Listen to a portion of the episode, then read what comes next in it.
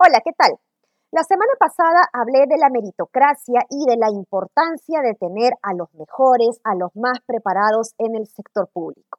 Esta semana hablaré de lo mismo, pero ya no poniendo énfasis desde el Ejecutivo, en donde evidentemente se necesita contratar a los más capacitados para implementar políticas públicas adecuadas, sino que esta vez hablaré y me concentraré del Congreso y lo que le corresponde a este poder para elegir a nuevos miembros del Tribunal Constitucional y también de otros grupos que se vienen, como por ejemplo el del Banco Central de Reserva del Perú.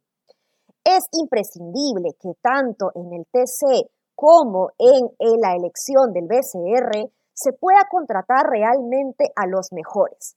Estos cargos, ojo señores congresistas, no son cargos políticos, son cargos técnicos, por lo que es sumamente importante evaluar la idoneidad de las personas para llevar a cabo esta responsabilidad, tanto en el Tribunal Constitucional como en el BCR.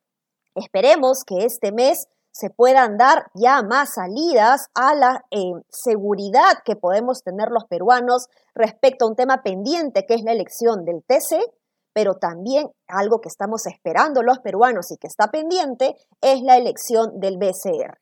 Insisto, señores congresistas, estos no son cargos políticos, son cargos técnicos. Mucho cuidado a la hora de elegir.